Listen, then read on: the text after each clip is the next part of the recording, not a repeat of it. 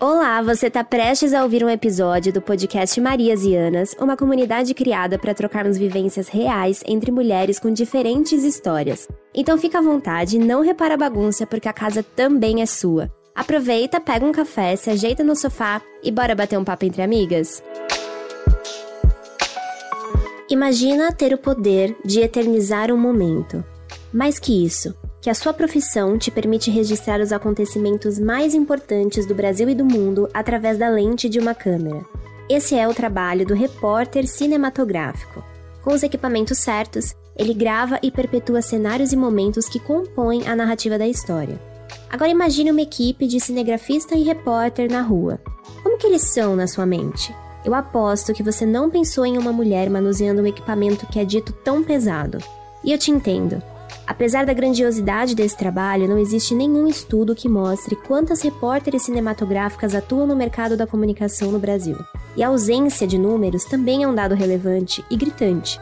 Mostra que mulheres quase não ocupam esse espaço. A nossa convidada de hoje já trabalhou no Canal Rural, na Globo, na Playboy e na Record. É mulher, cinegrafista há quase 30 anos, ama reportagens investigativas e tem uma porção de anedotas para compartilhar com a gente. O nosso papo é com a Simone Regina.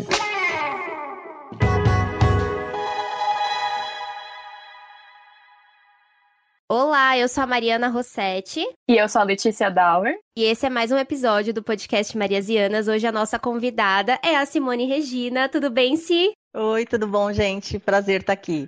Ai, que delícia, é um prazer é todo nosso. A Simone Regina, ela é cinegrafista, repórter cinematográfica há mais de 20 anos, é isso, né, Si? É, então isso, vou começar. Isso, 27 anos. Ai, meu Deus, quase Mais 30. Mais precisa, então. né? É. Sim, eu vou começar pedindo, por favor, para você se descrever aqui para os nossos uhum. ouvintes. Tá, meu nome é Simone, né? Sou repórter cinematográfica há mais de 27 anos. Na, na, verdade, vai completar 27 anos. Comecei bem novinha, ganhei uma câmera VHS e de lá para cá me apaixonei pela profissão. No início foi muito difícil, né? Porque a profissão ela é praticamente só formada por homens, né? Então eu, por ser mulher, tive que sempre provar muito mais, né? Então, no início da minha carreira, eu tive bastante dificuldade, assim, para lidar, né, com o pessoal aceitar, na verdade, né? Meu negócio é atrás das câmeras mesmo, porque assim, uma vez a gente foi numa delegacia e eu gravando, eu nunca esqueço essa frase do, de um delegado. Eu gravando, né? A câmera, é, agora a gente mudou o equipamento, mas a câmera era bem grande e tal. E aí eu gravando, ele vindo no corredor, ele falou assim para mim: "Pelo amor de Deus, não aponta isso para mim. Tira isso da minha frente. Isso aqui é pior que uma arma". Então, realmente, às vezes quando a gente está em frente assim, ó, gravando, né, apontando uma câmera, parece que às vezes é o pior que uma arma, dá uma vergonha. E eu lembro sempre dessa frase desse delegado aí, que a gente quando está na frente é uma coisa, né? Não, e a, a, hoje em dia a imagem ela ganhou uma importância ainda mais severa, assim, né? Por conta é. das redes sociais, o que a gente fala na internet e tal. Então, é isso. Tá. Você tá. Curte esse lance de estar por trás das câmeras, mas como é. que isso começou? Você comentou que você ganhou uma câmera é, do, do meu seu irmão. irmão. É. E aí, como que foi isso? Quando foi isso? Eu tinha 17 anos de idade. Aí meu irmão, que faleceu em novembro, né? Pouco tempo. Meu irmão faleceu. É... Tô um pouco emocionado porque. Ai, sinto muito, sim. Ele que me apoiou. Aí ele me deu essa câmera. E de lá para cá me apaixonei pela profissão, fiz cursos, né? Tinha um, um japonês na época, foi muitos anos isso, né? Esse japonês ele dava os cursos em São Paulo. Era o único cara que dava curso para cinegrafista na época, né? Então eu saía da Zona Leste, ia lá pra Zona Sul, bem novinha. E nessa fui fazendo os cursos, né? Fui entrando nessa, me apaixonando pela profissão. Na minha casa ninguém é da área, na minha família ninguém é da área, então fui, fui me apaixonando pela profissão mesmo. E nessa eu fui fazendo esse curso com esse japonês, depois eu fui para o Senac, numa das primeiras turmas também de câmera, e aí eu fui entrando. Quando eu estava no curso do Senac, apareceu um diretor lá de uma TV e ele já estava selecionando as pessoas, né? Foi nessa que eu entrei. Então, de lá para cá, a paixão só foi aumentando. Hoje eu tô com 50 anos e ainda tô apaixonada pela profissão. A sua primeira experiência foi no, foi no canal rural, então? Foi no canal rural. Primeira... E como é, que foi? Você fazia é... externa ou você ficava mais no estúdio Não, só, eu nunca fiz estúdio, só foi ah, tá. externa. Tá. Ah, então legal. eu saía pra rua, viajei muito pelo canal rural, né? Então era sobre agronegócio, tinha muita economia, né? Então era é, diferente do que eu trabalhei na SBT também, então é diferente do jornalismo, daquela coisa da notícia em tempo real, né? uhum. né? Então assim, o, o, canal rural foi bem tranquilo. Muito, viajava bastante. Fiquei muito na bolsa de valores na época da BMF que tinha o um pregão, né? Tinha negociação ali, então eu ficava ali também. É, a gente gravou muito ali também, né? Então foi uma experiência boa canal rural, foi uma escola para mim, foi muito bom. E, e, eu penso assim, não sei, você pode me corrigir se eu estiver errada, mas você comentou que na sua profissão é, existia muito machismo, né? Então você é uma das é. poucas mulheres que exerce essa função. E aí eu penso que talvez no canal rural, por conta das pautas, das temáticas, isso era um pouco mais intenso ou você acha que não? Como que foi esse lance de você chegar com uma câmera num lugar que era dominado ali por cinegrafistas homens? É. Então, é, como eu falei, foi bem difícil no início, né? Foi bem difícil. No canal Rural a gente também fazia as coletivas, né? Então tava todas as emissoras na época, né? Tinha coletiva com o ministro da Agricultura, com secretários, alguém relacionado à, à agronomia, à área rural. E tava sempre, eu estava sempre assim nessas, nessas nessas coletivas. A gente encontrava com as equipes, tudo. No início, eu sentia muito, muito mesmo, preconceito. Na época, usava muito aquela frasezinha, vai pilotar fogão. Hoje eu não sei se usam mais, mas assim, eu já ouvi.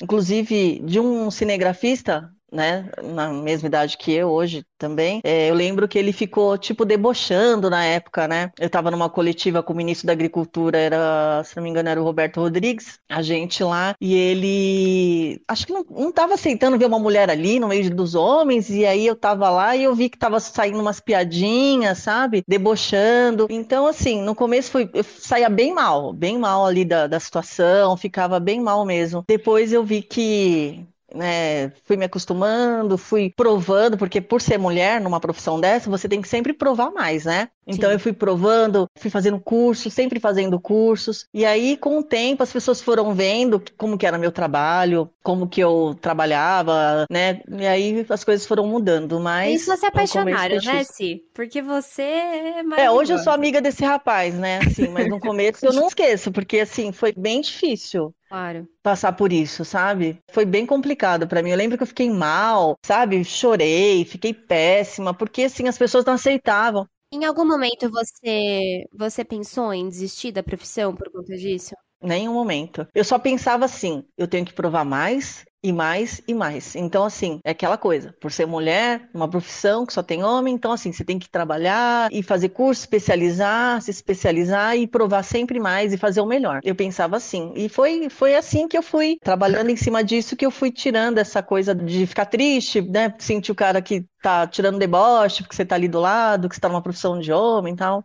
E uma outra coisa que eu queria perguntar, Simone, é que às vezes em ambientes muito masculinos, por exemplo, ai, na, na polícia, né? É um ambiente também dominado por homens. Acontece é. muito das mulheres assumirem um comportamento, digamos assim, não mais masculino, mas você tem que ser mais dura, tem que ter uma, um comportamento assim, um pouco mais ríspido, um pouco mais parecido com o dos homens. Você uhum. sente que você também teve que se adaptar dessa forma? Do tipo, a gente não pode ter o nosso jeito, não posso ser mais, é. sei lá, delicada, feminina, eu também tenho que me comportar como eles para conseguir é. me inserir nesse meio assim. É bem isso. Você falou uma coisa que é verdade. É, a gente não pode se falar mansinho, tem que ter exatamente essa postura que você falou, para ver que é, ah, não é, né? Senão assim, se você acaba sendo muito meiguinha, você vê que passiva, né? É, então a, eles acabam, acho que querendo dominar uma situação, entendeu? Hoje não tem mais isso. Hoje não tem. Eu falo para você que de uns 10 anos para cá eu não sinto mais isso. Mas, mas você acha que, cara...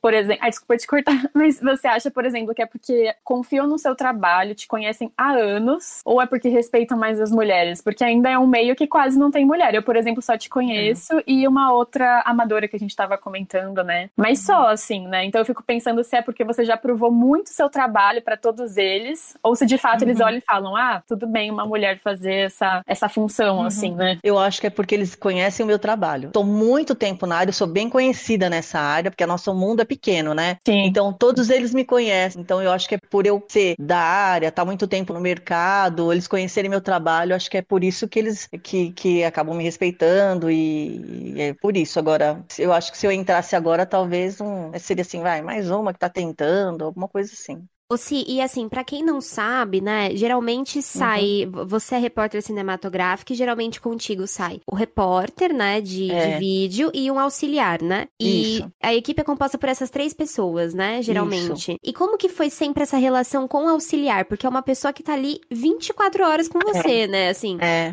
por todo o seu... Uma o grande seu, parte. Uma grande parte do seu trabalho, você tá é. ali com essa parceria de um auxiliar. Você sentia esse machismo também nessa relação com alguém que estava ali do seu lado? Ou isso já era mais tranquilo para você? No começo, sim. No começo, eu lembro até de uma, uma cena assim que o auxiliar falou assim: daqui a câmera que eu faço a imagem. Eu falei: não, não, eu sou Meu cinegrafista, Deus. eu vou. É. Não, mas eu tô acostumada a fazer. Eu falei, não, eu sou cinegrafista, minha profissão é essa, eu vou fazer. Então, sempre isso foi no começo da minha profissão. Agora não tem mais isso. É que eu te falei, conforme os anos foram passando, eles foram conhecendo meu trabalho, né? Eu fiz o meu nome no mercado, então aí agora eu não tenho problema. Mas no, no início da minha carreira foi assim. Ou se boa parte do motivo pelo qual eles dizem que não é uma profissão de mulher é uma das justificativas, né? Porque eles adoram achar é. justificativa para dizer pra gente é, que a gente não pode. E aí uma delas é o peso do equipamento, né? Uhum. E aí me diz, isso mudou? Qual, qual que era o peso do equipamento real? Como que foi isso para você, a sua adaptação ali? Porque é um para quem não sabe também, antigamente era uma câmera zona, né? Não sei se você tem as fotos do meu trabalho aí com essa câmera grande. Não tenho, mas eu adoro. Eu vou te passar. Ver. A câmera, ela tem. Agora ela mudou há pouco tempo, mas 12 quilos. Depois de meia hora, num plano sequência, porque eu falo assim, na Record tem muito essa coisa do plano sequência, Sim. né? Depois de meia hora, ah, parece que pesa uns 50. Não precisa ir pra academia depois. Esse braço meu, ele é mais desenvolvido que esse aqui. Ele é mais duro. Esse braço é, meu aqui, ele é, ele é mais é um, firme um que esse aqui. unilateral, né? Só tem, só tem é. o, o, então... E o que é o plano sequência? Só fala aí pra, pra galera. Ah, tá. o plano sequência, é que vocês são novinhas aí, mas assim, tem o Gil Gomes, né? O Gil Gomes, eu não sei se vocês lembram, ele ficava narrando o tempo todo uma cena de um crime e o cinegrafista acompanhando ele sem corte. Ele está acompanhando o tempo todo ali aquela situação do crime e o câmera acompanhando o tempo todo. Vai, se tem. Se ele está narrando por uns 10 minutos toda aquela cena, o câmera está acompanhando e esse é o, é o, nosso plano de sequência. No caso, Ou seja, não tem corte. Não tem corte, é direto. Não tem como o cinegrafista parar para dar uma relaxada no braço. Não, não vai, tem. Vai. Não tem. já aconteceu Porque senão... de você tá gravando e aí, assim, sei lá, dá uma cãibra. É difícil e... manter a estabilidade, né? Nossa. Né? Então, nunca aconteceu. Acho que é porque, no meu caso, eu fico tão tensa, tão ligada ali, com cada imagem que no momento a gente não sente nada, só depois. Mas no momento daquela adrenalina toda, você não consegue sentir isso. Não tem essa de, ai, tá doendo. Não, eu não consigo sentir. Eu acho que é adrenalina, né? Que você tá no, no, no negócio ali. Ou então seja, nunca o, o tamanho da câmera impactou na excelência do seu trabalho, né? Nunca. Toma aí, cinegrafistas homens. Mas agora. Simone, perguntando agora do que você gosta de cobrir. Você gosta de cobrir o jornalismo mais policial? Ou você tem saudade do canal rural? Acho que não, né? Me não. parece meio chato. Ou essa emoção é, é, legal do jornalismo policial? Eu amo essa coisa do jornalismo em tempo real. É, aconteceu, você tá lá naquela cena, você tá pegando os detalhes, você tá junto ali com a polícia. Eu acho bacana isso. Eu gosto do jornalismo policial. O canal rural é, na minha época, assim, né? É assim, ele era bem tranquilo, né? É, é bastante é, tem muito sobre assim é, é, economia, aquela coisa, as palavras meias técnicas ali que eu lembro que era bem complexo, né? Mas era uma coisa mais devagar, né? Então não, não sentia aquela adrenalina toda. Agora no jornalismo policial é aquela coisa da notícia em tempo real. Eu amo, amo isso. Vou te falar, viu? Eu tô com 50 anos, eu pensei que isso ia acabar e não, não acaba, não. Cada dia né, uma história e, e a gente acaba. Eu, eu, costumo dizer assim que o cinegrafista ele é um dos mais experientes que tem, porque cada dia a gente mostra uma história, cada dia num, num caso diferente, né? Então eu, eu costumo dizer para os meninos lá, falei, nossa, a gente acho que é os mais experientes da vida, né? Porque cada dia a gente vê uma situação, uma história diferente. Às vezes eu tô com a minha mãe, com a minha família num lugar, passando de carro, e eu falo, ó, oh, gravei aqui, gravei ali. Acho que o pessoal até acha, nossa, que mentira.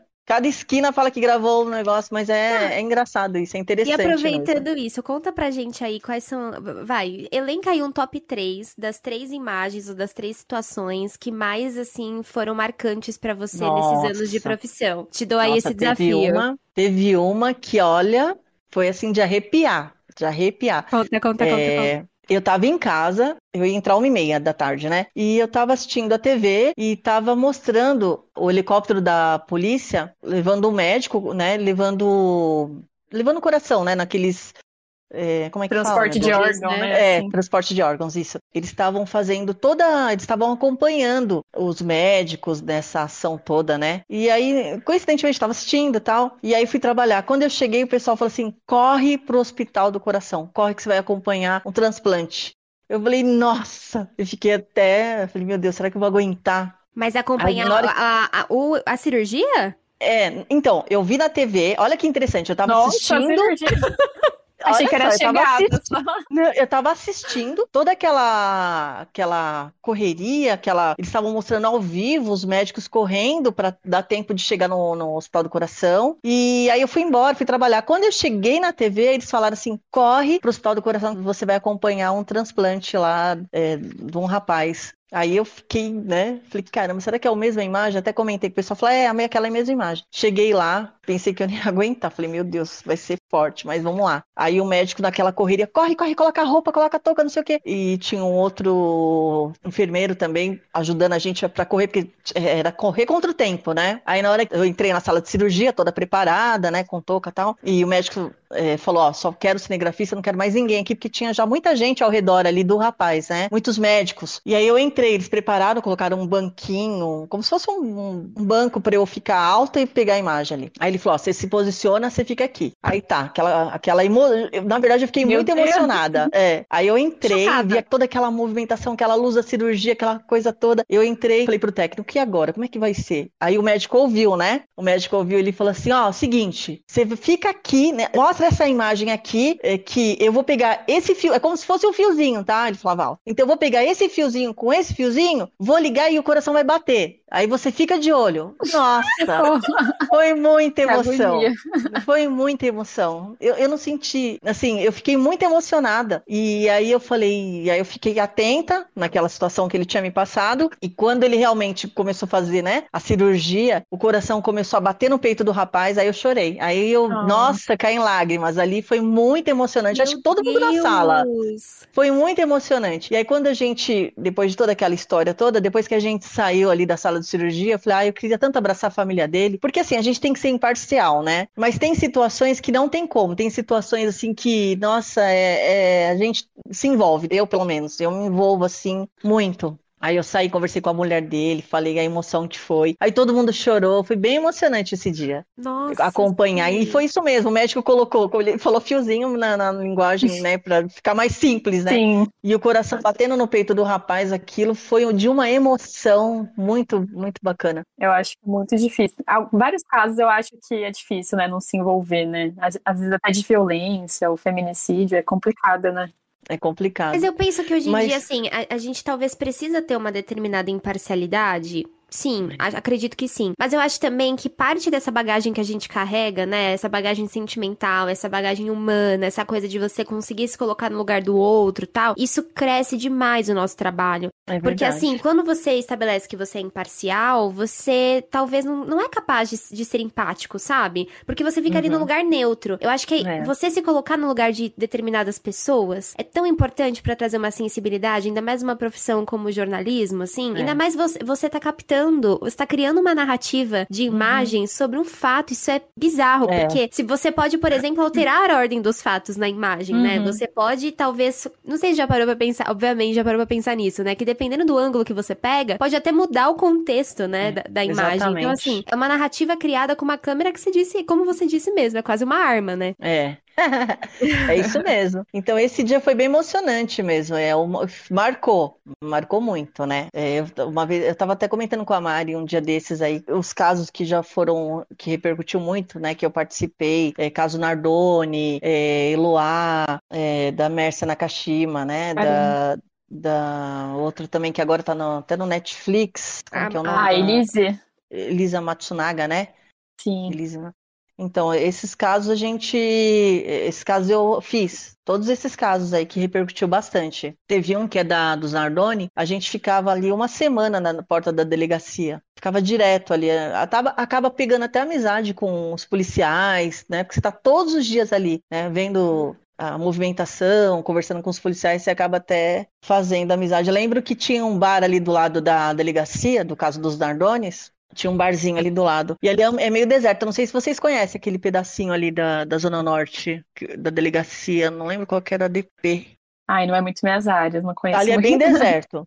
Ali Bem é deserto. Carandiru, não é? Não foi? É que é bem É uma DP, é uma né? delegacia que tem ali. Eu não lembro o número dela. A gente não saía de lá, meu Deus, eu não lembro o número dela. E aí tinha um, um bar ali. Nossa, o cara acho que faturou. Acho não, o cara faturou tanto ali porque a imprensa não saía de lá e não tinha lugar pra comer. Você não podia sair de perto dali. Você Essa não é uma podia sair dúvida, dali porque uma dúvida minha também, porque na rua você não tem banheiro, né? Tipo, não É. tem, não tem, cara, como se vira? Você leva na sua bolsa algum kit de sobrevivência, assim, alguma coisa? Isso sempre É. foi uma dúvida minha, porque meu, no dia a dia ali, o que que você faz? É, então, eu costumo levar alguma coisinha pra beliscar.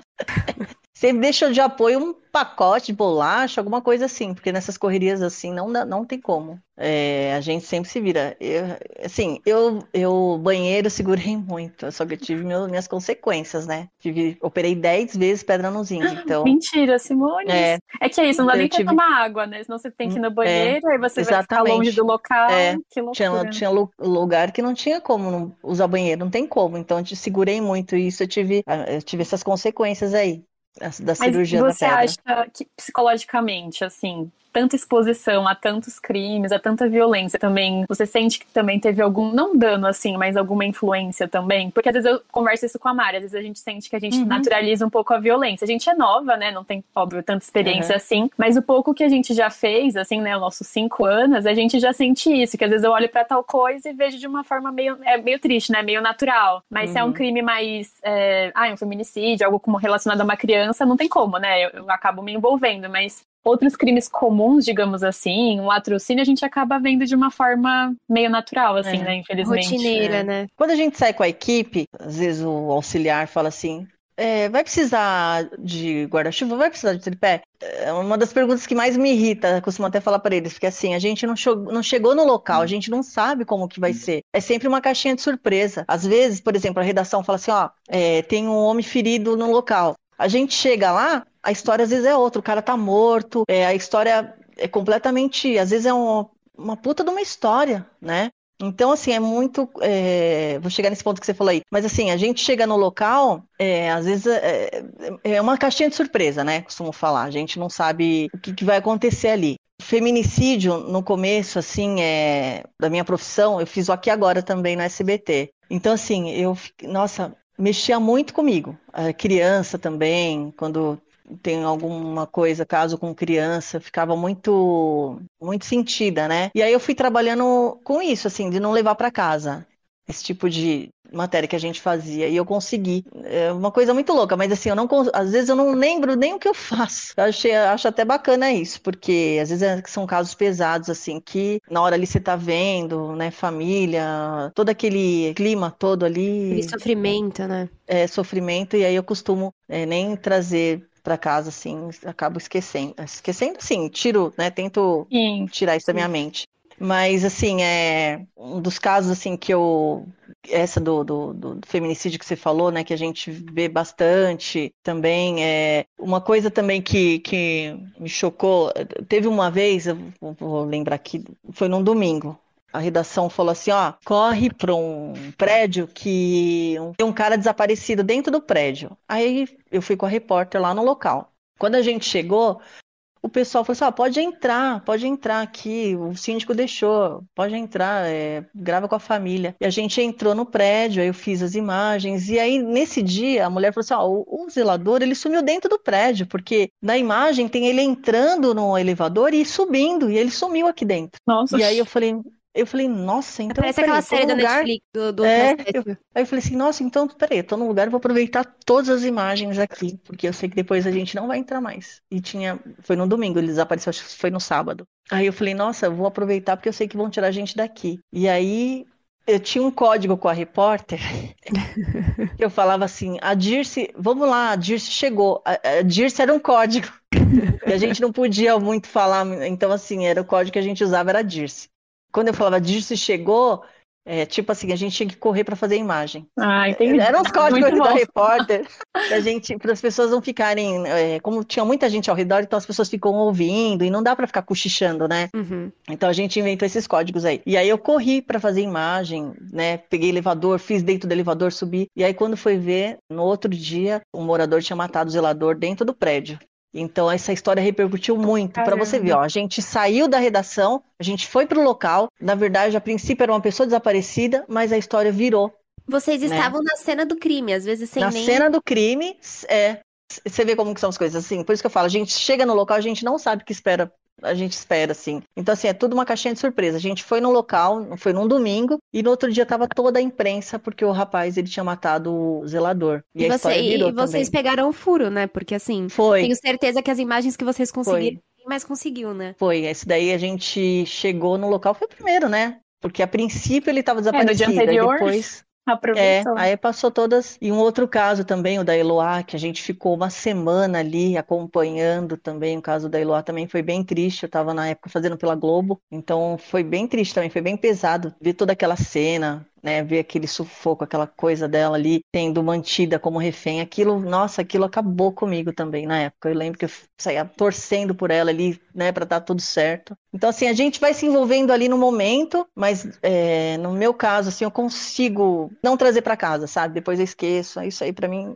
me ajuda muito. Graças a Deus tem que se blindar um pouco, né? É, senão a é. gente senão, enlouquece, assim. Não aguenta, é, senão não aguenta. Porque além da Simone profissional, existe a Simone mãe, existe é. a Simone esposa, né? Existe a é, Simone isso. filha, existe várias outras é, é. partes da gente, né? A gente não é, o, o, jornalismo. E eu acho que isso é bastante importante de dizer, porque a gente até conversou sobre isso, né, em determinado momento, uhum. que o jornalismo ele é muito cativante, porque a gente tá dentro de lugares muito privilegiados, a gente tem acesso a informações muito privilegiadas e às vezes a gente é induzido a pensar que isso é nossa satisfação de vida, né? 100%. É. E não, né? Existem as outras partes da nossa vida também. Uhum. E como que é Tendo em vista isso, para você, por exemplo, hoje ser mãe, você deixa interferir alguns desses casos? Você tem medo da, da sua filha ter acesso a algumas violências, já que você vê isso todos os dias? Ou não? Você consegue separar até na maternidade? Então, no começo, quando eu fiquei grávida, eu fiquei na paranoia. Falei, nossa, acho que eu vou ficar, acho que eu não vou deixar sair pra rua. Nossa, acho que eu vou ser meia louca assim, não vou deixar ela pegar ônibus, não vou deixar ela sair. Mas não, não, não sou assim. Eu costumo eh, até me surpreende, assim, mas eu vivi tanta coisa na rua, tanta situação que eu não pego no pé, não, não fico nessa paranoia, né? Também é uma coisa que, graças a Deus, também não me acompanhou né? De, ó, não vai sair, vai, pode acontecer isso. É claro, tem alguma coisinha que, né, a mãe sempre fala, eu como mãe, não como profissional. Mas eu sempre alerto tal, mas essa coisa do que a gente vive aí na rua, né, no jornalismo policial, nessa coisa toda, eu não costumo trazer nem passar para ela, assim, sabe? Não fico nessa paranoia, não. Então eu, eu, Simone mãe, sim, né, oriento, falo, mas não fico nessa paranoia. Isso, essa paranoia não, não, não existiu, não existe, ainda bem. Ai, que bom. Então, é um medo meu, assim, se um dia eu for mãe, sabia? Eu sinto que eu é. vou, eu vou, eu, eu tenho a mesma sensação que você tinha, de que eu vou ficar paranoica, não vou colocar na uhum. creche, não vou pedir para ninguém cuidar, não vou deixar na rua, porque parece que todos os lugares existe algum, algum perigo, sabe? Então dá um é. medo, um, dá um medo. que aquilo existe, mas ao mesmo tempo a gente que tá muito é. exposto, imerso nisso, imerso é. nisso, consumindo é. muito. Então o mundo é perigoso, mas também calma, assim. É, Tem que ter a parcimônia, né? É difícil, né? É difícil, difícil, mas assim, graças a Deus eu não, não passo por isso, né? Também fiquei muito muito preocupada, né, na, na, época que eu fiquei grávida, assim, falei, meu Deus, será que eu vou passar isso para ela? Será que eu vou ficar, como é que eu vou ser como mãe? Será que eu vou ficar querendo proteger o tempo todo? Mas eu não... acho que com o tempo, né, você vai vendo, a idade vai passando, mas vai não só em relação à sua filha, mas no geral você compartilha as suas vivências no trabalho, porque às vezes eu sinto que eu não consigo compartilhar muitas coisas com a família, você acaba guardando mais para você, até por serem situações, ai, difíceis, às vezes de violência, ou você ai. tem algum amigo para compartilhar compartilhar. Então, meu marido não gosta muito de ouvir as histórias, não. eu sou No começo eu a- a falava gente pra alertar. também, né, Lê? De não poder, às vezes, com os nossos parceiros. É, não vou chegar sobre... em casa e falar, nossa, apurei hoje um estupro, né? Tipo, é complicado essas É coisas, né? difícil, é é. muito difícil, a gente acaba guardando muitas coisas, né? Eu brinco, porque a pessoa fala, como foi seu dia? Ah, teve um latrocínio, teve um, não sei, meu, não, né? Não dá pra dizer que foi um dia bom, É. né?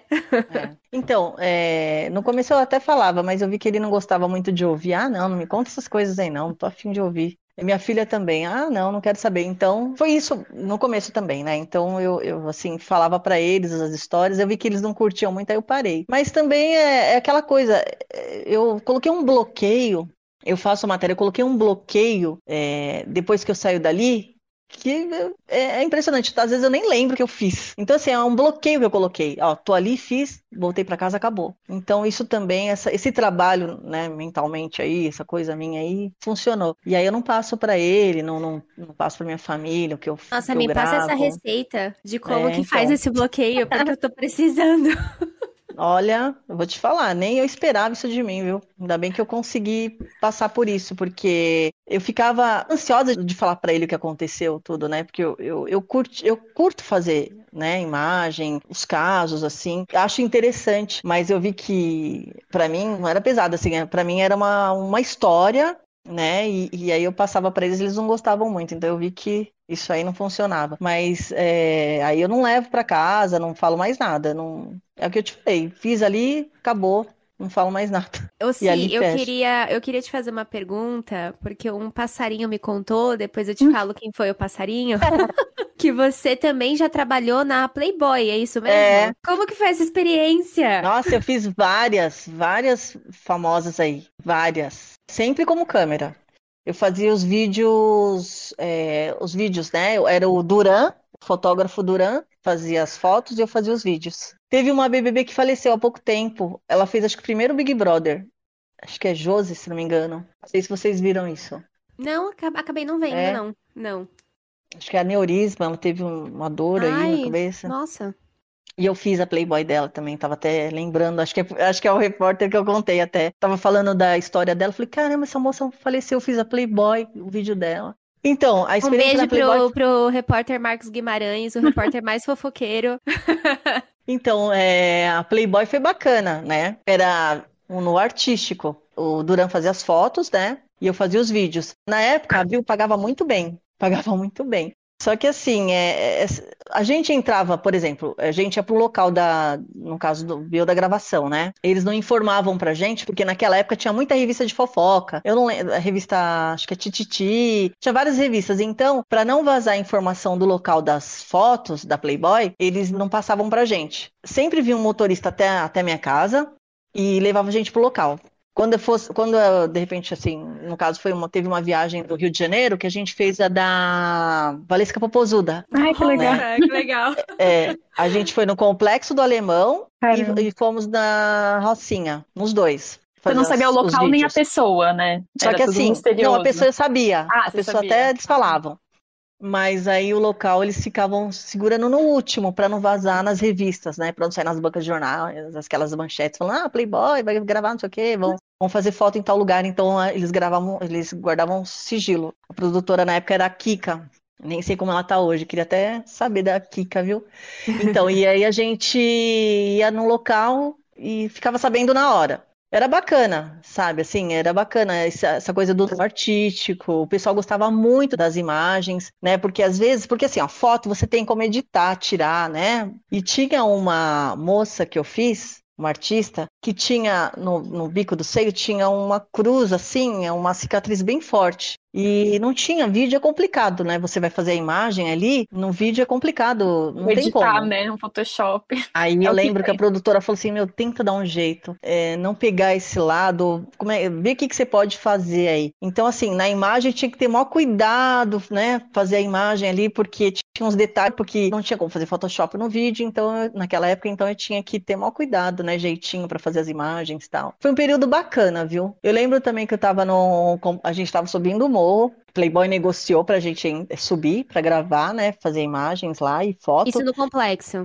Complexo Alemão. A gente subindo, eram bem cedinho, eram umas 7 horas da manhã, tem uns 10 com metralhador em cima do carro. Socorro. Uns 10. Que medo.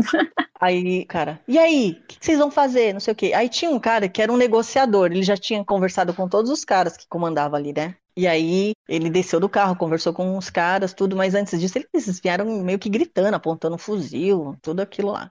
E eu lembro que na hora que aconteceu isso, eu disparei, pá, gravei tudo. Mentira.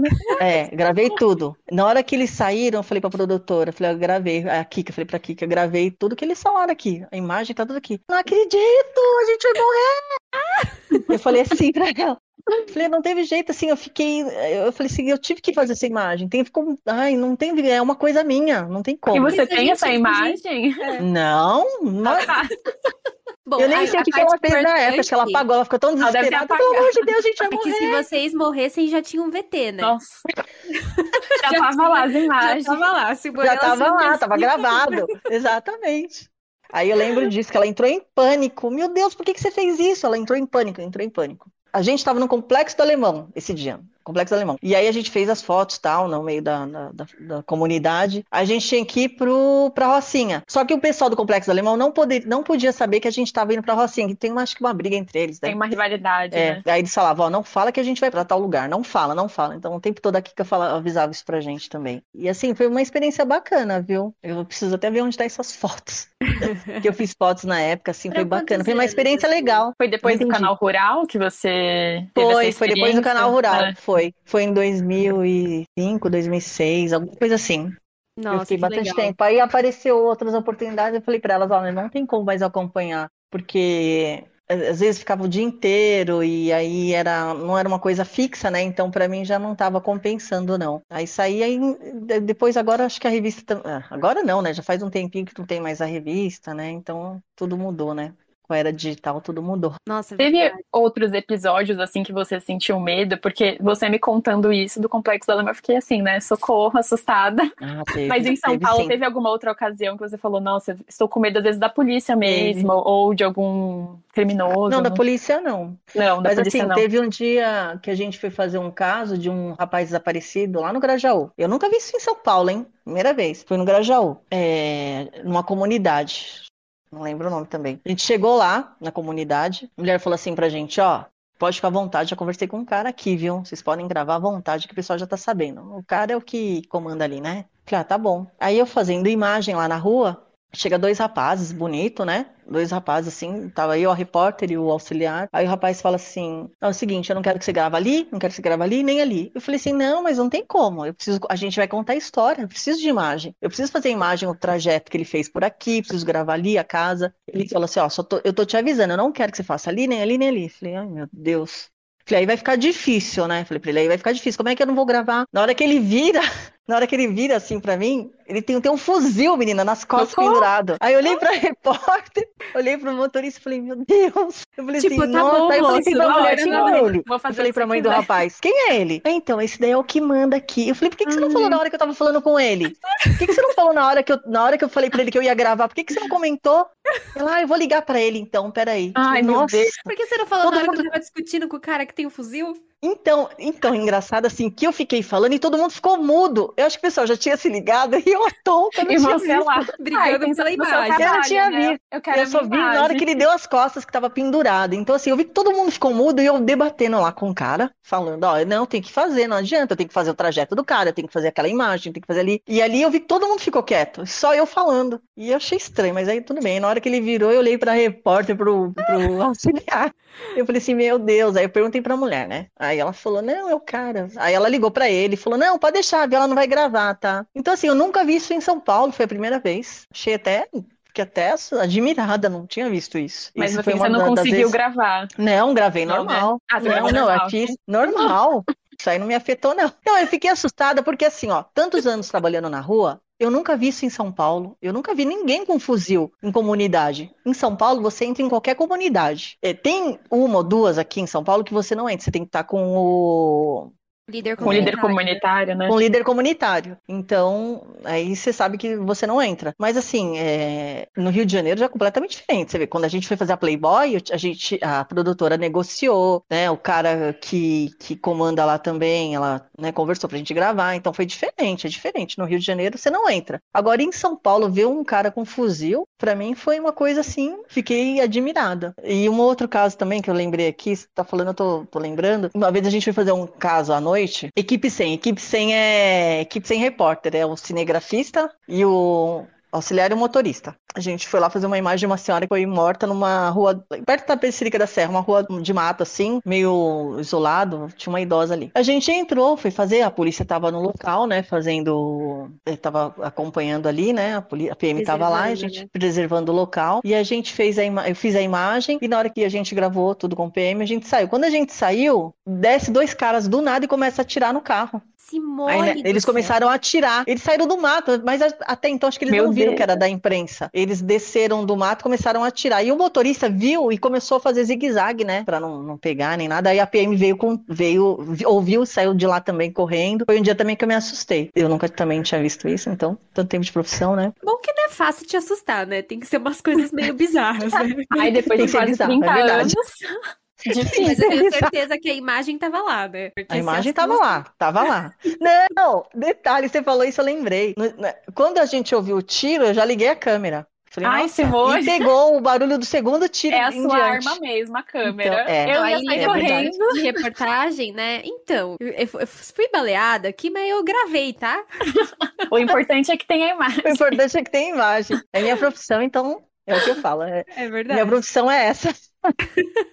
Ô, Cid, de situação engraçada, assim, sem ser perigosa, você já viveu alguma? Engraçada. Nossa, tem, tem, tem uma que é muito engraçada. Eu não sei se vou poder falar, porque assim. Pode, a gente tá entre amigos. É, então, mas é engraçada, mas é pesadinha. A gente tava, a gente foi num local é, um rapaz tinha. A mulher matou o rapaz, né? Era num cortiço. Antigamente falava cortiço. Agora, ali perto da, do batalhão da rota, ali numas ruazinhas ali, tem um, uns cortiços ali. É, exatamente, eu não lembro o nome do local, mas por ali. A gente entrou, a gente foi gravar lá um rapaz que foi morto pela namorada. A gente entrou nesse cortiço, né? Tava cheio de gente ali, vários moradores ali, né? Uma casinha colada na outra. E quando a gente entrou para gravar, o rapaz ainda estava com o corpo ali, né? Tinha um PM também preservando o local ali do, do, do, do rapaz. E tinha os vizinhos que queriam gravar para falar sobre eles, né? Como que eles viviam, né? O que, que eles presenciavam ali diariamente esse casal. E aí ele falou que eles brigavam muito, né? E que, que era normal essa rotina deles aí de briga. Aí a repórter perguntou assim: Mas, poxa, vocês não ouviram gritos assim do, do rapaz? Porque ele tinha, ele era deficiente físico. Vocês não ouviram nenhum grito, nem nada? A mulher bateu nele, né, antes dele morrer, antes de matar ele, assim, acho que deu facada nele. E, e ela comentou, ela perguntou. Aí vem um rapaz, saiu de uma casa ali do nada e falou assim: Ah, eu quero falar, eu quero falar. Bom, é o seguinte, Sabe por que, que ninguém achou que era morte? Porque assim, eles têm relação sexual e eles ficam gritando. Então, assim, eles ficam. Socorro! E aí a gente pensou que eles estavam tendo relação sexual, porque era grito da relação. É, é, toda semana é isso. Pra gente, a gente achou normal esses gritos. Então eu falei até pro meu companheiro: Ah, estão transando, certeza. Menina, é cômico e trágico. Aí, Aí eu comecei a dar risada e a repórter segurando, segurando. E ela acho que sentiu porque eu tava, eu tava do lado dela e eu tava segurando. Porque a forma que ele falava era engraçada. Então eu não aguentei, esse dia eu achei tão engraçado. E ela falou assim: Nossa, Simone, eu queria te matar, porque você tava dando, tentando dar risada ali. Eu percebi eu querendo e eu segurando. E aí, esse dia também foi. Assim, tem uma outra também pesada, mas acho que essa também não tem nem como falar. Essa daí é muito pesada. É, engra... É, é, é, é, curioso isso, porque é tanto. É. é muito pesado, né? A maioria das é. coisas, assim. Não... E por outro lado, como é cotidiano, se a gente não tratar algumas coisinhas com leveza também, pira, né? É, verdade. Assim, são coisas do dia que você falou, não fica tão pesado.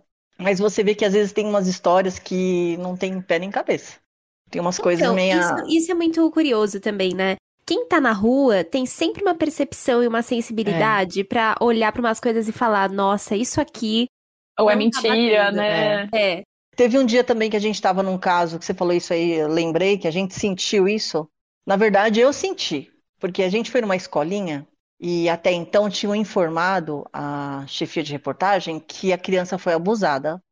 Aí a gente foi correndo para o local, é uma escolinha. Quando a gente chegou na escolinha, é, conversando com todo mundo, conversa, é, antes disso, né, tá, antes de conversar com todo mundo, é, a repórter conversou com a criança e com a mãe. Aí a criança tinha uns sete aninhos, a criança falava assim, a repórter, e aí, como é que foi? O tio fez o quê? Ah, aí a mãe, ah, fala que o tio mexeu ali, pegou na perninha, fala que, que o tio passou a mão na perna, passou a mão lá. Aí a criança, ah, então o tio fez isso, fez aquilo. Aí a criança ouvindo a mãe, né? Falei, nossa, que estranha essa mãe, né, induzindo, induzindo a falar. Né? E a criança olhando para a mãe. Aí a, a, a, repórter, né, insistindo nas perguntas, mas o tio é bonzinho? Não, o tio é bonzinho. Mas fala que você que ele te levou pro banheiro, fala. Nossa. Aí já achei tudo muito estranho aquilo. Aí a gente foi pro local. Isso a gente gravou na casa. Quando a gente foi pro local, a gente conversou com os pais estava cheio de mãe e pai ali, né, esperando as crianças. A gente conversou com os pais sobre essa situação. Aí eu lembro que uma mãe, não, aí uma, uma mãe perguntou: o que vocês estão fazendo aqui e tal, né? A gente contou, né? A gente contou a história e tal. Aí ela falou assim: ah, não, aí ela pegou, chamou as outras mães no local e falou assim: olha, eles estão falando do, do aquele professor. Vocês entenderam, né? Aí eu falei, Ixi. aí eu falei pra repórter, isso aí tá errado, tá estranho. Não compra esse assunto aí, a gente tem que ir atrás. Aí a mãe falou assim, ó, é o seguinte, é, essa mãe, ela dá em cima desse professor. Uhum. É um rapaz novo até o professor, né? E ele não quis nada com ela, ela tá inventando isso. Então, assim, todos os pais aqui, se você conversar com todo mundo, a gente já sabe da história. Então, assim, isso não procede.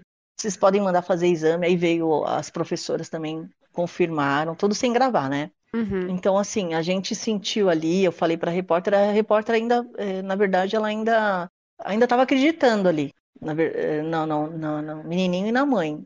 E eu e o, e o auxiliar falou, não, tá estranho isso aí. A mãe induzindo, a gente chegou no local, todo mundo falando que isso era mentira, porque a mãe estava dando em cima do professor e ele não queria nada com ela.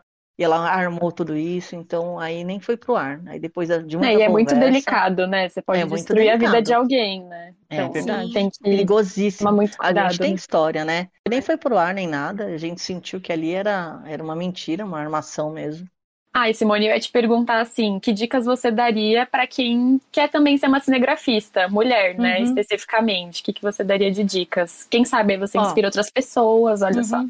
É, hoje em dia, as câmeras agora elas são mais leves. Então, tem muita mulher no mercado agora. Se encontra bastante na rua, nas emissoras de TV. É, hoje o equipamento está mais moderno, então está mais leve. Primeiro, você tem que ter paixão pelo que você faz. Eu, eu tenho paixão pela minha profissão. Eu amo o que eu faço. Então, antes de mais nada, é você ter amor à profissão. Porque aí tudo se torna mais fácil, tudo se torna mais leve, né? Tudo funciona. É, essa é uma das dicas. E o curso, é, se aprimorar, porque agora é, cada vez mais tem equipamentos mais modernos. E isso aí é o que a gente tem que estar tá sempre se aprimorando. Mas assim, para você entrar nessa profissão, você tem que ter paixão. Não adianta se aventurar, ah, você é cinegrafista. Não, você tem que ter paixão pelo que você faz. Porque cada dia é uma história. É, é, é, o que eu falei no início, a gente, eu falo que os cinegrafistas são os mais, mais que têm mais experiência na vida, porque cada dia é uma história e a gente vê situações, às vezes é bem pesada. É o que eu falei, você tem que ter amor à profissão. Essa é uma das dicas aí. Ah, esse bonito então eu queria agradecer. Muito obrigada. Foi muito boa essas Imagina. histórias, a conversa. Muito obrigada mesmo. Sim, muito obrigada pela sua presença. Para finalizar, queria que você compartilhasse com a gente o seu arroba do Instagram e do TikTok, porque você também posta ah. um pouco do seu dia a dia no é. TikTok, né? É verdade. É Simone Câmera no Instagram, TikTok também, Simone Câmera. Sim, tá muito bom? obrigada pela conversa, Imagina. muito obrigada pela troca. Desculpa o nervosismo aí. Imagina. Eu já falei, eu não tô acostumada muito, em ficar... Muito divertido. Não tô só acostumada e... a ficar em frente. E assim, sempre inspira muito a gente ver mulheres alcançando espaços onde elas não eram é, previstas, né? Então, assim, é, adoro mulheres quebrando barreiras. muito obrigada, é, viu, legal.